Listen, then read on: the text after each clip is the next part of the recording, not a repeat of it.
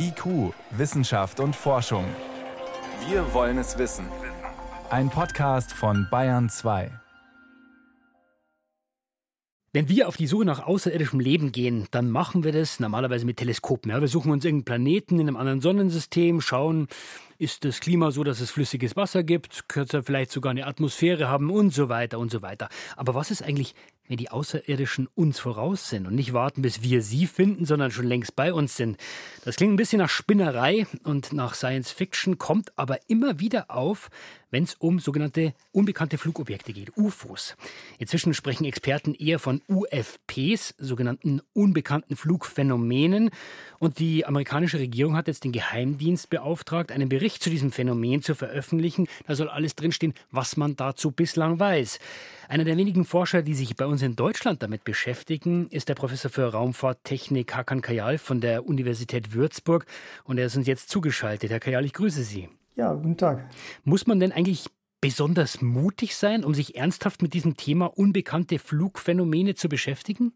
Das muss man in der Tat. In der wissenschaftlichen Welt hat man zumindest in den letzten Jahrzehnten Mut dafür gebraucht, um sich mit dem äh, Thema zu beschäftigen. Jetzt ist es ja schon erstaunlich, Herr Kajal, man könnte ja auch sagen, normalerweise in der Wissenschaft funktioniert es ja so, wir beobachten irgendwas, was wir nicht verstehen und dann untersuchen wir es einfach. Bei diesen unbekannten Flugphänomenen scheint das anders zu sein.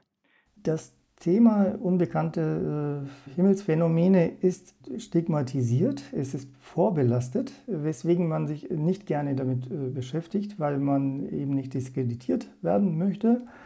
Zum einen, das ist die eine Seite. Die andere Seite ist, natürlich ist es ein sensibles Thema äh, aufgrund der Tatsache, dass es natürlich geheime Technologien sein könnten, äh, die von militärischer Bedeutung sein können. Wo es Interessen gibt, dass die nicht entdeckt werden und auch nicht entschlüsselt werden. Selbstverständlich. Also äh, wenn ein großer Teil davon solche Flugzeuge sind, Fluggeräte sind, die eben geheim sind, äh, dann möchte man natürlich diese Beobachtung nicht bekannt geben. Man möchte nicht mal sagen, dass es so etwas war, weil dann würde man es ja verraten. Dann schauen wir uns doch mal an, worum es konkret geht. Früher hat man gesagt UFOs, unbekannte Flugobjekte, jetzt unbekannte Flugphänomene.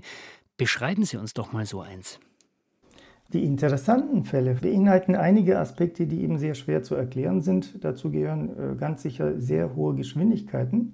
Und aber noch wichtiger als die hohen Geschwindigkeiten sind extreme und vor allem abrupte Manöver. Das heißt, wenn da ein Objekt oder ein Phänomen beobachtet wird, was abrupte Manöver macht, in dem Sinne, dass es zum Beispiel schnell fliegt und dann plötzlich stoppt oder um die Ecke um 90 Grad fliegt, oder äh, von einer Größenhöhe auf einmal auf Meeresniveau sinkt innerhalb von einer Sekunde oder so äh, und dann vielleicht unter Wasser taucht oder aus dem Wasser auftaucht und dann in der Luft oder im Weltraum, im erdnahen Weltraum fliegt und das alles auch noch geräuschlos macht, selbst dann, wenn äh, Phänomene beobachtet werden, die scheinbar ganz in der Nähe sind, also sagen wir mal 50 Meter, 100 Meter vom Beobachter entfernt nur, mhm.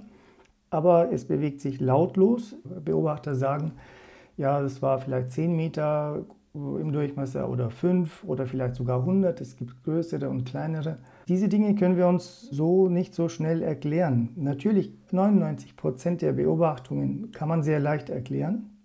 Aber es gibt eben genau diese Fälle, wo sehr viele Daten auch vorhanden sind. Also es mangelt nicht so sehr an Daten oder an Beobachtern, sondern es mangelt an der Erklärung, weil diese Phänomene eben extrem äh, merkwürdig sind.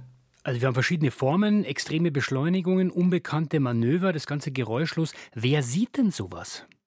Das Besondere in den Phänomenen, die jetzt äh, durch die Medien gehen und äh, über die jetzt diskutiert wird, ist, dass sie gleichzeitig von Menschen, von Radargeräten, von Infrarotsensoren, von Kameras erfasst werden und das nicht nur einmal, sondern mehrfach, stundenlang, tagelang. Und da wird es zunehmend schwieriger, äh, sie eben zu erklären, weil das sind Leute, also auch Piloten zum Beispiel, ähm, man muss ihnen unterstellen, dass sie Flugzeuge oder Drohnen oder Ballone erkennen können. Mhm.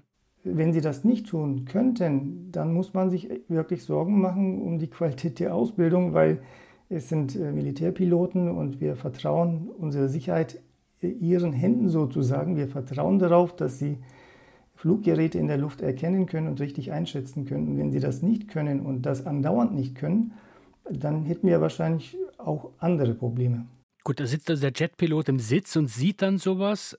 Trotzdem, wie kommen Sie als Forscher dann an Ihre Daten? Sie haben gesagt, es geht nicht nur um Videos, nicht nur um das, was man sieht, sondern was man auch tatsächlich messen kann. Das ist ein großer Teil des Problems. Wir kommen nicht an die Daten.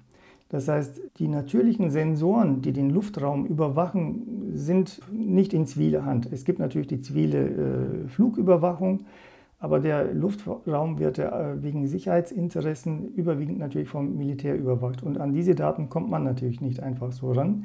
Aber jetzt eben sind ein paar, einige wenige interessante Fälle in den USA aufgetaucht, wo das Militär offiziell auf ihrer Webseite die Videos bereitgestellt hat und gesagt hat, ja, diese Aufnahmen stammen aus militärischen Quellen. Das ist das Einzige, was wir wissen. Und jetzt sollen diese Beobachtungen auch offiziell bestätigt werden. Ändert das für Sie was? Ändert das für Ihre Arbeit was? Ich hoffe, dass mehr Offenheit herrscht. Das ist das, was notwendig ist. Also ich bin der Überzeugung, dass die Phänomene wissenschaftlich äh, untersucht werden sollten.